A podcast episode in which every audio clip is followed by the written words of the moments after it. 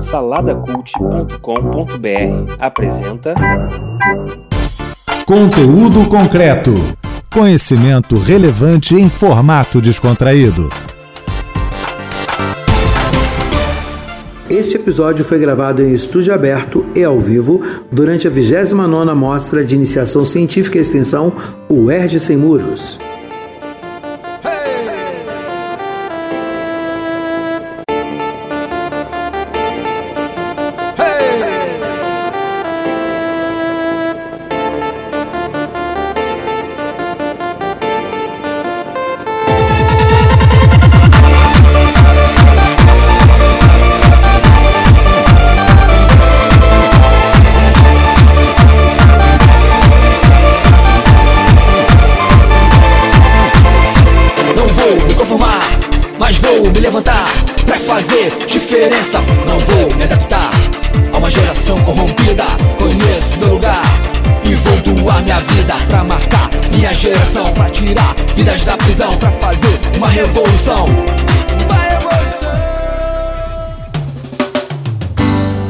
Olá você que está aí pelas rampas da UERJ e Mediações. Meu nome é Kleber Pereira e nós estamos aqui em mais um conteúdo concreto. Esse programa que é feito numa parceria do site saladacult.com.br e a nossa Rádio UERJ, a nossa querida Rádio UERJ. Hoje eu estou aqui para poder falar com, um assunto que é de casa, né? Profissão repórter. Trouxe aqui uma galera de jornalismo, reportagem, para bater esse papo com a gente e falar aí para os universitários, para aqueles que querem saber como é que é essa vida de repórter, o que é que isso é, quais são as coisas emblemáticas que tem. Vamos conversar um pouquinho sobre isso hoje. E para falar desse assunto, óbvio, não estou sozinho, estou aqui com a menina da mesa, professora Patrícia Sobral. Fala comigo, Patrícia. Opa, Kleber, tudo bem? Eu estou aqui, prazer enorme estar com vocês aqui. A gente vai discutir essa profissão aí que tão é, apaixonada né, por todo mundo. Quem está de fora é quem está vivendo a profissão, vive nessa paixão intensa. Enfim, estamos aqui. Além da Patrícia, estamos aqui também participando conosco o nosso amigo Daniel Pena Firme. Fala, Daniel. Ah, muito legal vir aqui ao UERJ, nesse evento tão bacana, o pessoal é, sem muros, né, fora das salas de aula, é, expondo aí os seus trabalhos, as suas ideias. É, é muito legal ver a garotada assim é, participando tanto da vida universitária, no fomento do conhecimento. Fico muito feliz de estar participando de alguma maneira desse evento hoje aqui. Ah, que bom. E por último, mas não menos importante, nós temos aqui Rafael Cazé. Fala comigo, Rafael. Tudo bom, Kleber?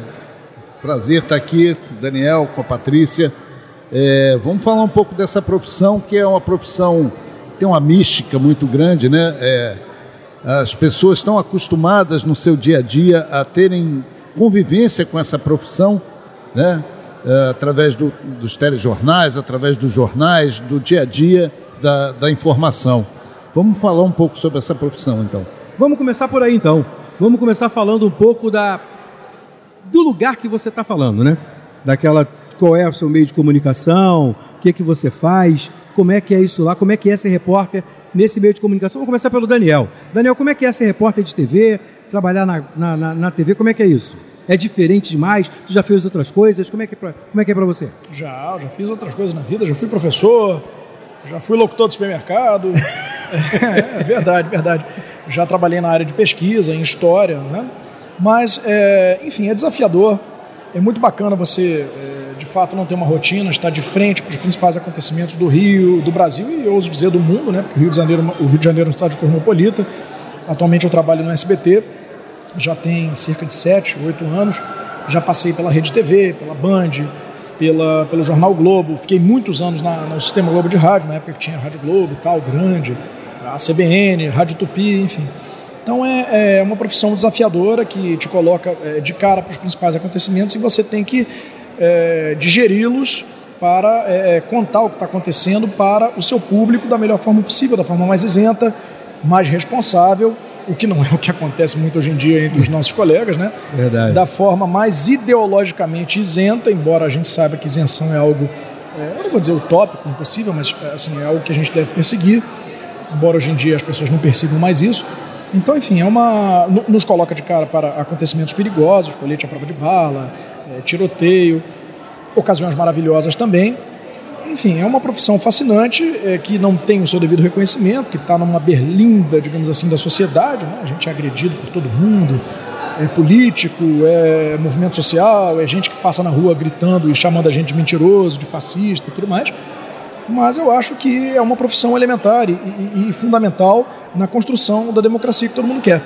Né? Uma democracia sólida passa por uma imprensa livre, uma imprensa isenta, uma imprensa que ataca, uma imprensa que, que, que faz aquilo que ela quiser dentro, obviamente, é, da lei. Então eu, eu não me arrependo de ter escolhido o jornalismo há 22 anos. Eu pude mudar de área, eu pude mudar de carreira e eu não mudei. E eu não me arrependo. Cara, que bom. A gente está falando aqui sobre escolha de profissão, né, sobre como ser profissional.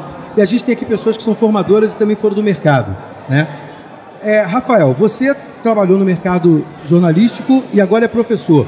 Como é que é essa transposição para você? Na verdade, é, não foi uma coisa e depois a outra. Tudo né? junto? Tudo junto. É, eu trabalho em televisão há 30 anos né, e sou professor aqui da UERJ há, desde 96, vamos lá? 23 anos uhum. né, aqui na UERJ. Então, essa proximidade entre mercado e sala de aula é, é muito salutar eu acho que a gente consegue passar para os alunos uma, uma visão mais realista do, do, do mercado, né? do que é feito, do, de como isso está sendo feito. Né?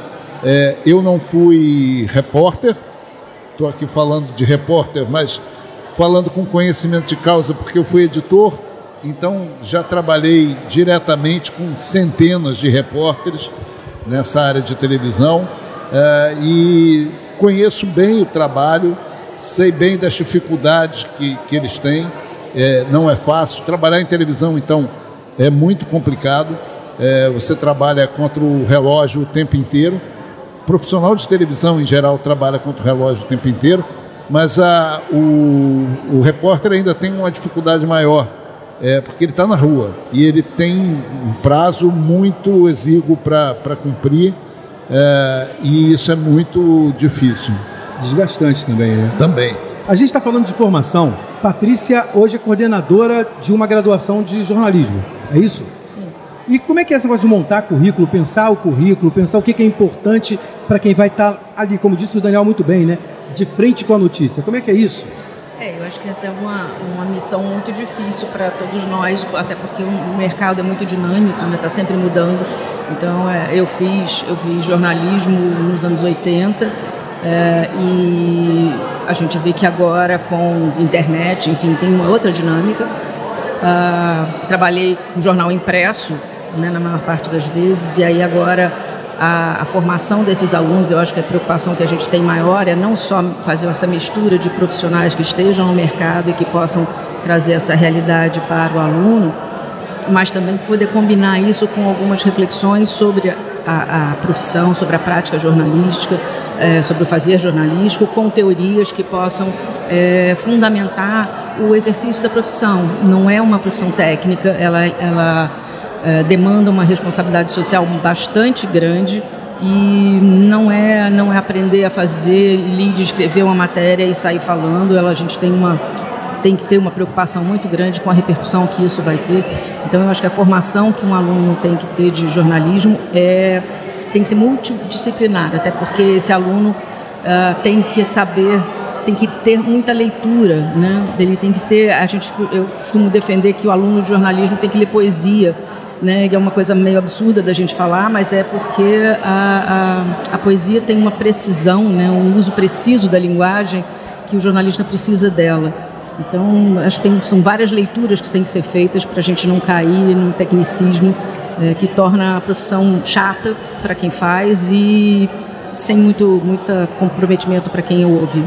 A gente está aqui num bate-papo, né, gente? Estamos aqui no meio dessa festa que é o Erge Sem Muros e vocês podem falar livremente, agora é solto. A gente já conseguiu falar um pouquinho do que somos cada um, né, do que cada um de nós é. E agora vamos tentar conversar um pouquinho. Eu queria tirar isso um pouco de vocês, para a gente poder trazer para a mesa do papo. Como é que é essa coisa da diferença que tem hoje, que a Patrícia colocou, Daniel?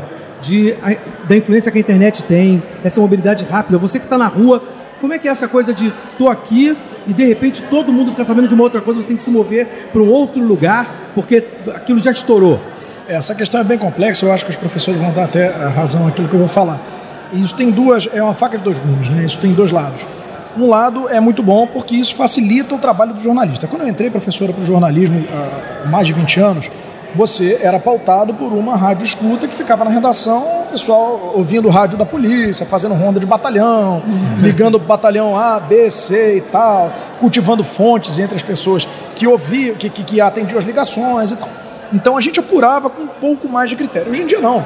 Hoje em dia você é pautado por uma por um vídeo que estourou no WhatsApp, que não necessariamente está inserido naquele espaço-tempo. Né? Isso já aconteceu comigo no plantão de fim de semana, onde ele recebeu uma ligação da chefia de reportagem uma vez. Corre para a rua X, não vou nem dar o nome da rua aqui. Tem um buracão lá que caiu uma idosa. Aí eu cheguei lá, o buraco. Como que você viu isso? Não, que tá no WhatsApp, virou corrente, virou não sei o que, corre para lá.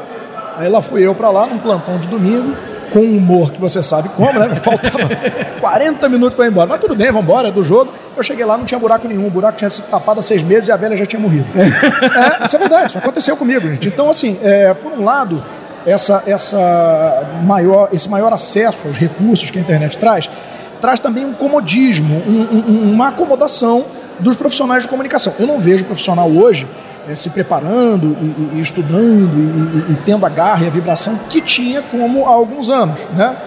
Mas, enfim, é, tá aí, é para ajudar e a gente não pode jogar contra a modernidade. O que a gente tem que fazer é saber usar os recursos a favor do bom jornalismo. Você está ouvindo conteúdo concreto. Gente, e para vocês, eu, diante disso que ele falou, na formação, vocês, se preocupam com isso? Olha, eu acho que o, essa, a chegada da, desse mundo digital ao jornalismo, que não é uma coisa que aconteceu de ontem para hoje. Foi né? chegando, né? É, foi chegando aos poucos, mas que cada vez tomando mais espaço, é, faz com que o, o mercado do jornalismo é, esteja, mesmo com essa entrada paulatina e com essa gradua, gradual, essa entrada gradual, é, essa, essa influência é cada vez maior, como o Daniel estava falando, né? É, há uma necessidade das pessoas que consomem esse tipo de informação de redes sociais, por exemplo, de querer ver dentro de, dos meios de comunicação tradicionais é, aqueles temas, né? E ao mesmo tempo há nos meios de comunicação tradicionais a necessidade de buscar temas como esses para tentar gerar uma maior empatia com o consumidor que cada vez é maior dessas redes sociais. Né? É, isso é, um, é uma. Se a gente fizer uma estatística muito reduzida, por exemplo, dos meus alunos de, de, de telejornalismo, é, cada vez menos, quando eu peço para levantar a mão quem assiste televisão, é cada vez menos gente. É então. Ah, aí a gente vê que os meios de comunicação tradicionais têm razão para se preocupar. É, isso, mas isso que, que o Daniel trouxe aqui para gente, ele traz um viés ético muito próprio, né, Patrícia? Que você, na hora de formar o aluno, tem que fazer com que ele comece a pensar no que ele está fazendo, porque aquilo pode ser volátil demais, né? Pode ser muito pueril, né? É, não, a gente vê que essa introdução das novas tecnologias no mercado de jornalismo ela tem trazido desafios muito grandes, não só da gente conseguir se manter atualizado né, e, e, e perceber quais são as possibilidades que essas novas tecnologias oferecem para a gente, mas elas também colocam a gente num desafio de até que ponto a gente pode se beneficiar desses, dessas possibilidades que a internet vai trazendo, por exemplo, com essa história da participação do leitor e do, e do, e do público na, na pauta de notícias, é, no próprio envio do material. É, muitas vezes os jornais recebem vídeos e coisas e transmitem porque há uma urgência muito grande no sentido de dar o furo e hoje em dia o furo é uma coisa assim de, de milésimos de segundos porque a gente está com a internet, então não, não dá mais nem para você checar. A gente tem uma irresponsabilidade muito grande nessa área porque as pessoas jogam na, na, na, rede e depois vão ver o que, que é. E às vezes não é nada, às vezes é um tiroteio, um, um áudio de um tiroteio de três meses atrás, não tem nada a ver com isso hoje. É, entendo que o mercado esteja, os veículos de comunicação têm uma preocupação muito grande com esse estreitamento da relação com o público. é, engajamento, interação, é, comentário e tudo, e com isso eles querem trazer os, os, os, o público para perto. Mas daí a entregar a missão do jornalista para o público é muito complicado. Né? O jornalista tem uma formação, uma preocupação ética, uma, um sentido de responsabilidade do que ele faz e qual a repercussão que isso vai trazer para a sociedade, que é muito grande. A gente vê aquela, aquela coisa da escola base, não era nem na época da internet ainda, mas como que o assodamento no, no na divulgação de uma notícia é, foi desastroso em vários sentidos. Né? Com certeza.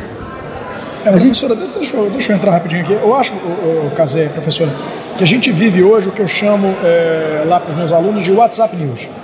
Né, em que a qualidade não importa, a veracidade também não, a, o espaço-tempo não importam, o que importa é o furo, é a gritaria e tal. E isso se reflete na vida do cidadão. O WhatsApp News nada mais é do que a gente trazer para o jornalismo um contexto que já existe na sociedade, das tias do WhatsApp que definem a eleição. Uhum.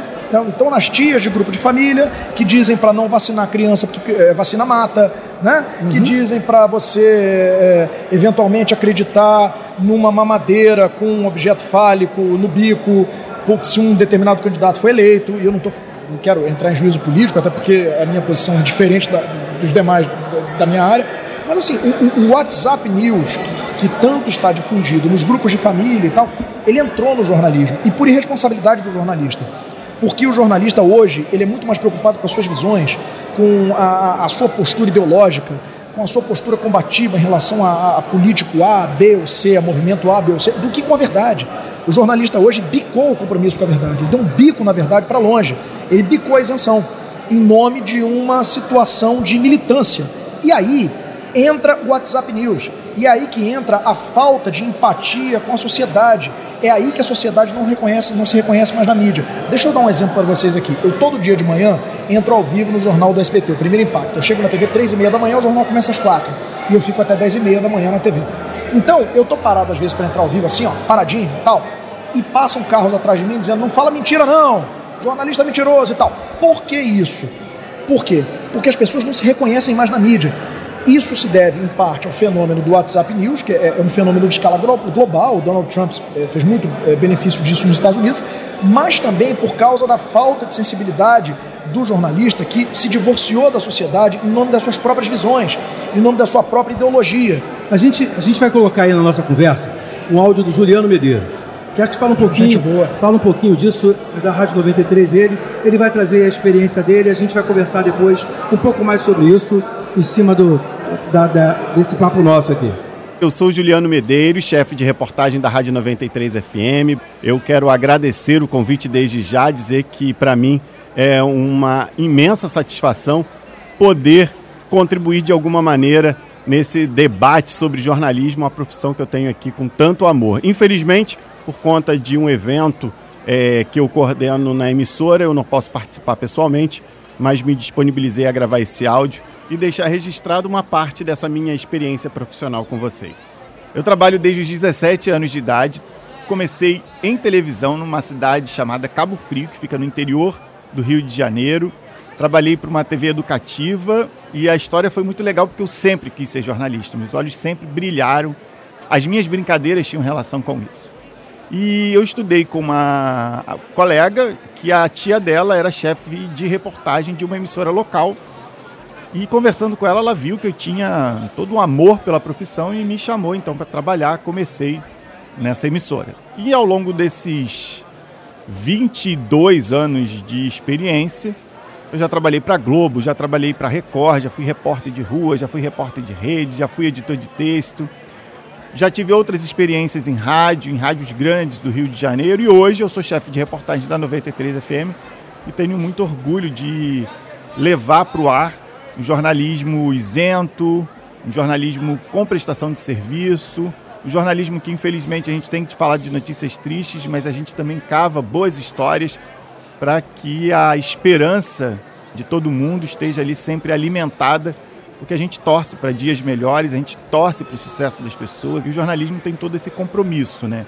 O compromisso social, o compromisso de prestação de serviço, o compromisso de levar a notícia bem apurada, ouvindo todos os lados E, obviamente, que ao longo de tantos anos, muitas experiências e muitas boas histórias pessoais para contar, que a gente não leva ao ar, mas estão ali registradas no nosso diário profissional.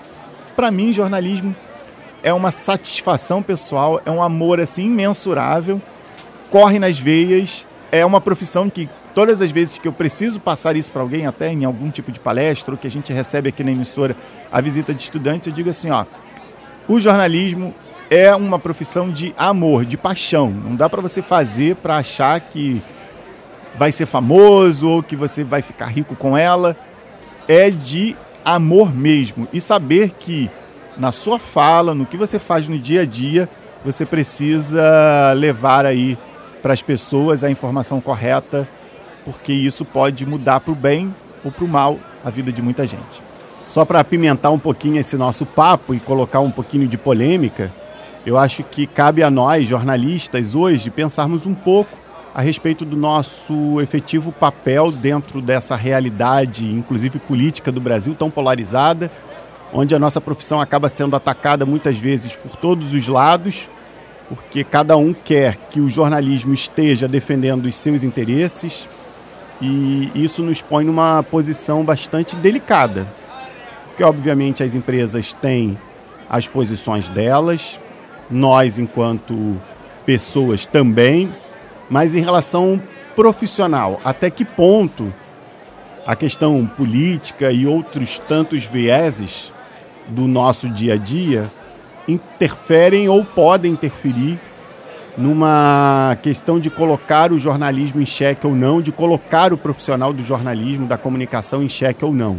Porque existe aí um discurso que eu vejo de tentar é, desmoralizar o jornalismo em alguns aspectos, mas sempre que precisam é o jornalista que chamam para fazer algum tipo de registro, para fazer algum tipo de denúncia. Então, a gente precisa pensar nessa questão de que estamos usando ou estamos sendo usados ou como neutralizar esse tipo de movimento para que o jornalismo continue sendo isento e respeitado no nosso país. Um abraço para todos e obrigado pelo convite. Você está ouvindo Conteúdo Concreto. Então, gente, diante disso aí que o Juliano colocou, dessa, dessa questão, que é bem isso que o Daniel estava falando, né? De responsabilidade, de como suporta o, o jornalista, como é que é essa pressão que o jornalista sofre para poder fazer uma pauta de acordo com a empresa na qual ele está ligado, o grupo político na qual aquela empresa está ligado, ou então os patrões que querem pagar uma determinada matéria. Como é que trabalha com isso para vocês dois aí que tem que fazer formação, conscientizar os jovens, que o Daniel colocou muito bem, o Juliano também, né, das, das é, apreensões que ele tem com relação a isso. Mas como é que é isso para poder fazer cabeça da pessoa para ela ser autônoma de verdade, para ela ter um jornalismo que é sério? que é ligado, na verdade, e na notícia, pô. Bom, a gente acho que tem que estabelecer algumas coisas aqui, que é, é existe todo um trabalho bastante longo do jornalismo no sentido de associá-lo à verdade. E essa é uma coisa que a gente discute muito, quer dizer, que verdade seria essa, que isenção seria essa, em que medida uh, seria uma coisa dos jornalistas ou é uma coisa da empresa que também, uh, por mais que você apure com a maior parte de, preocupação com a, a, honestidade, digamos assim, não vou nem falar isenção, mas de honestidade, é, em que medida essa notícia não vai ganhar contornos é, outros, não só numa, numa edição, mas na, na, diagramação daquela página, ela vai ter uma. É, ontem no jornal tinha assim, desperdício no Globo, tinha um editorial de desperdício da educação no Brasil e aquilo dava a parecer que, que era o, o, o Isso era editorial, não era nem matéria, mas dava a entender que era um desperdício de dinheiro com gasto nisso e era uma outra coisa. Enfim, então a maneira como o título é colocado, como a posição da matéria é colocada, também acaba comprometendo alguma coisa do sentido original que é feito. Mas eu acho que de uma certa maneira, a gente tem que estar preocupado com a honestidade do profissional. Né? O profissional bem formado, que tem a noção dessa responsabilidade social, ele vai ser mais cuidadoso. O que a gente vê agora é que as pessoas estão, a própria mídia, muito preocupada em, em repercutir esse, esse WhatsApp News, porque isso dá ibope, né? isso, dá, isso dá retorno. Então, é, isso que você estava falando da, da própria UERJ, né? como é que o, a narrativa da decadência é, dá ibope, como é que as pessoas até hoje ficaram com a imagem da UERJ decadente e caindo aos pedaços e quase fechando, e a gente sem receber, e as latas de lixo, e como a mídia não volta para dizer como é que a UERJ está agora. Né? Isso aqui, por exemplo, esse cenário de pujança que a gente tem aqui, de pujança acadêmica, é, não está na mídia. Então, isso também é uma coisa de qual é, é, não é uma não é exatamente uma coisa ideológica, mas é uma coisa do mercado, né? O isso mercado não é notícia, professora, disso. desculpa interromper. Isso não é notícia. Pois é, a mas normalidade não é isso. notícia. Ver Mas alunos isso não é- pro- é, é, expondo seus trabalhos, uma universidade pujante, para a qual a universidade paga a, a sociedade paga impostos, porque nós pagamos isso aqui. Não, mas isso não é só. notícia, isso é normal, isso é o que tem que ser, via de regra. Sim, mas se a gente está Quando trabalhando não é via de regra, quando tem aluno acampado Sim. aqui impedindo a gente de entrar, me dando porrada, como eu já tomei porrada ali embaixo, porque vim noticiar a greve de alunos, eu, eu confesso que eu não, sei- não entendo o que que é isso, não entendo greve de professor, mas greve de aluno mas enfim, não estou aqui para isso. Assim, quando as coisas estão fora do lugar, aí entra a mídia malhando. Agora, quando está tudo bem, olha só que juventude bonita, que galera legal, isso não é notícia, Mas professor. não, mas preste atenção, a gente está num momento Eu de. discordo um pouco. É. Eu acho que você tem as notícias que aparecem hoje no no noticiário que ocupam espaço de notícias que seriam notícias boas. Entendeu? Não estou dizendo que o jornal tem que ser um, ja- um- um jardim florido cheio de coisas boas. Existem muitas coisas erradas nesse país que acabam ocupando espaço de outras notícias boas. Agora, uma notícia boa não deixa de ser notícia. Claro. né? Não, Eu se você- acho que isso. A gente não tem espaço para isso hoje, porque a gente tem uma política de, de jornalismo, principalmente voltado para a audiência, Uhum. aonde se busca audiência minuto a minuto, principalmente nos telejornais, em que tem que ser mais sensacionalista, tem que se mostrar mais crimes, tem que se mostrar mais problemas para que se atraia a, a, a notícia. Eu costumo dizer que a gente vive um dilema que é o dilema de Tostines. Se vocês O que que vende mais? Vou fazer, é, vou fazer aqui, fazer, fazer Vende aqui um mais, vende merchan. mais que é fresquinho. A gente vive isso. A- As pessoas querem ver as más notícias ou só se oferecem as más notícias para as pessoas verem? É, mas- Entendeu? Isso é um outro problema também. Fala, Patrícia. É, em em termos, você está falando de, da, da notícia ruim, a, a normalidade não é notícia, mas, por exemplo, dentro de um cenário em que a UERJ estava devastada, por exemplo, isso aqui é um inesperado para o público que está achando que está tudo ainda parado, e dentro de um cenário em que a, uni- a universidade pública está sendo atacada como um, um- espaço de desperdício de verbas, um espaço de balbúrdia, é, mostrar uma feira como essa é uma notícia que vai contra o senso, o senso público, o sentido público que está se construindo hoje em dia sobre, sobre a Eu queria, universidade. queria fazer mais um comentário.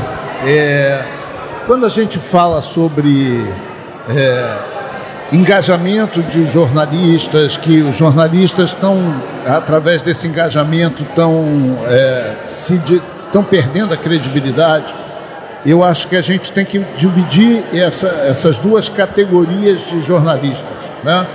Se a gente pensar no chão de fábrica, se a gente pensar na peãozada que trabalha na redação, os repórteres que vão para a rua tal, esses repórteres, eles vão fazer o trabalho que é indicado para que eles façam.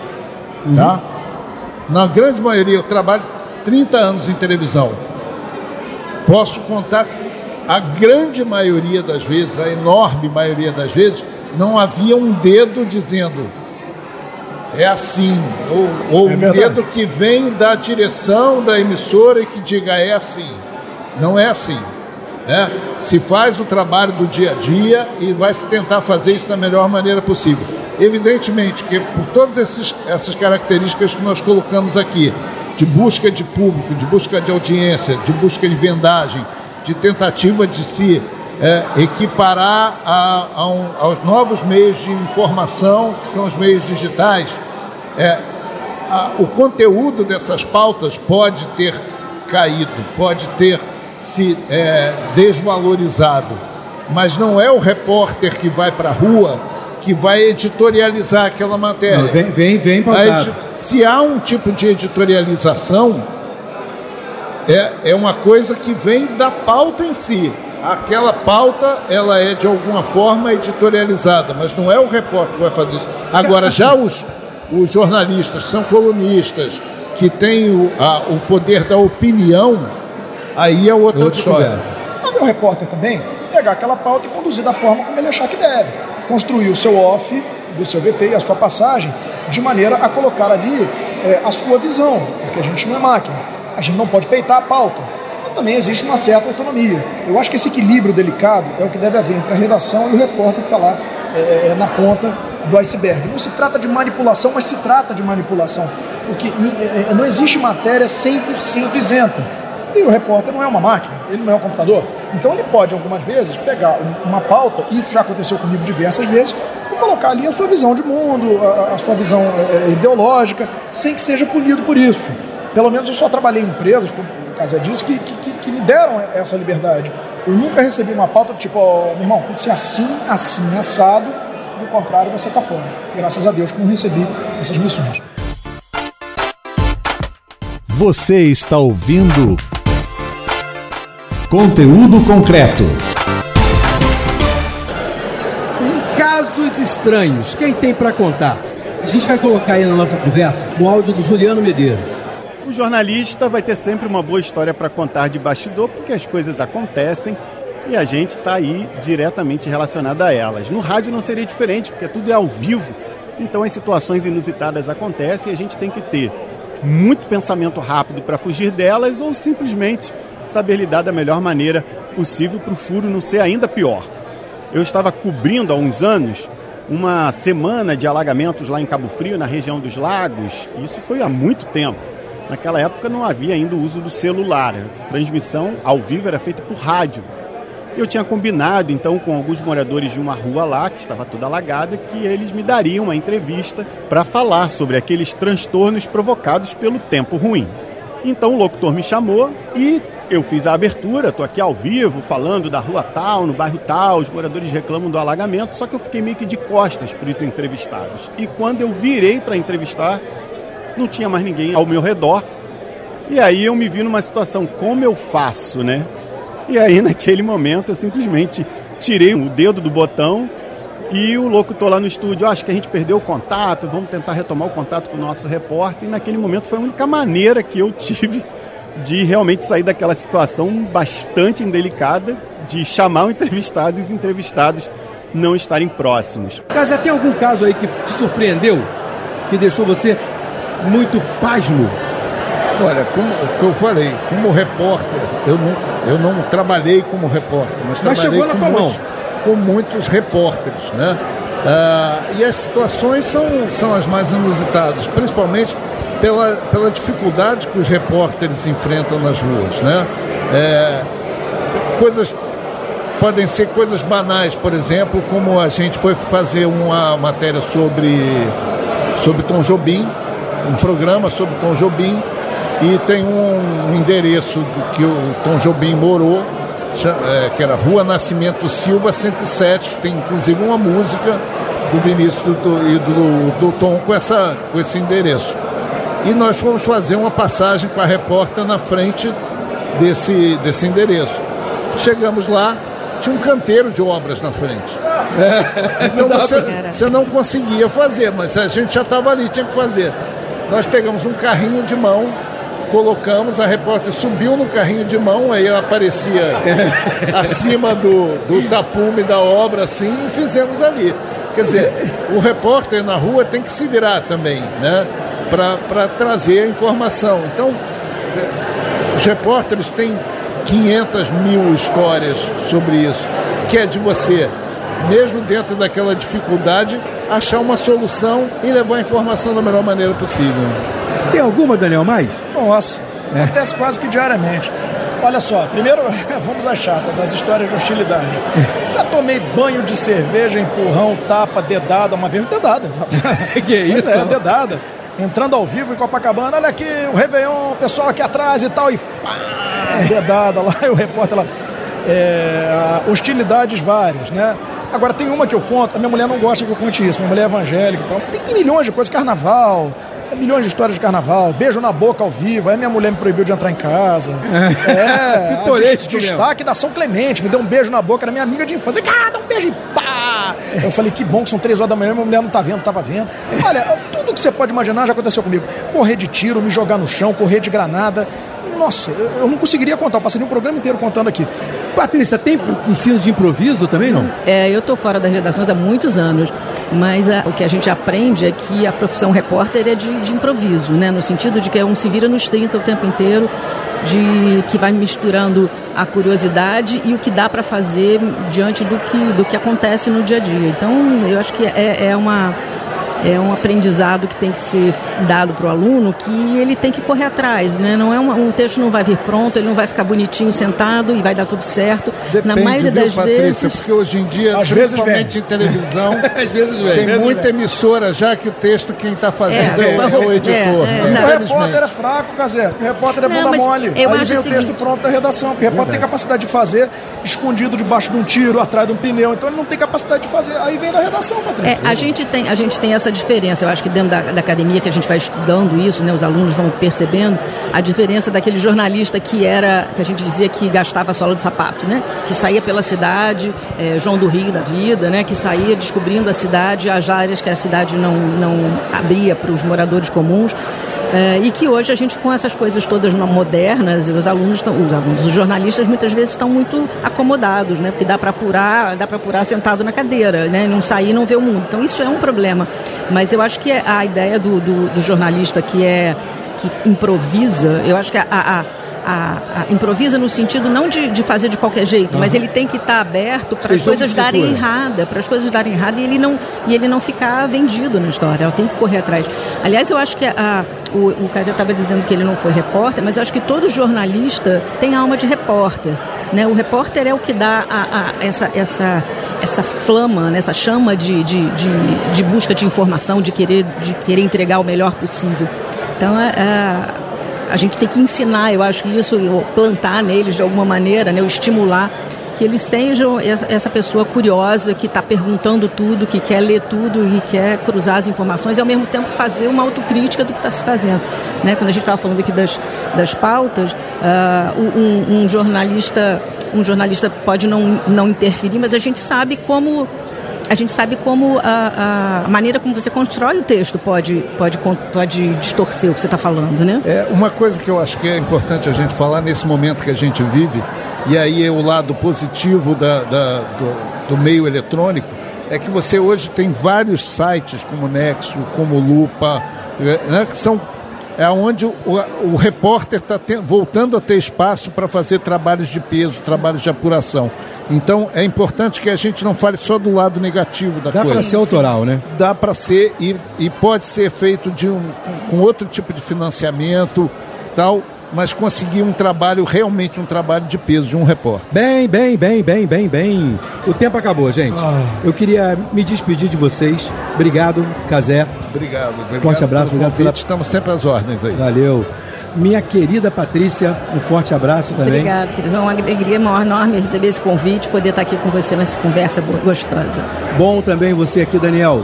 Ah, obrigado, meu amigo. Parabéns pelo evento, parabéns aqui eh, pela nossa mesa redonda. Precisamos, estamos às ordens. Valeu, cara, muito obrigado. E para você que ficou aí sentado à mesa conosco, ouvindo essa reportagem diferente, fica com Deus e até a próxima. Conteúdo concreto. Apresentação: Kleber Pereira. Moderadores: Roberto Rodrigues e Max Gama. Equipe técnica: Daniel Barros, Gleidson Augustos e Eduardo Sobral. Locução: Vitor Quaresma. Produção: Rádio Erge e Salada Cult. Realização: Centro de Tecnologia Educacional CTE SR3. Eu uma vez fui cobrir um velório de uma idosa, Casé. Ela que faleceu numa. Na época não tinha UPA, né? Era PAN, posto de atendimento e tal, municipal. E eu fui cobrir o velório dela, porque ela faleceu, porque teve uma dor de cabeça forte, e aí atestou-se que ela estava com dengue. E eu cheguei cedo, o velório era meio-dia e eu, eu começava meio-dia, eu cheguei 10 horas da manhã.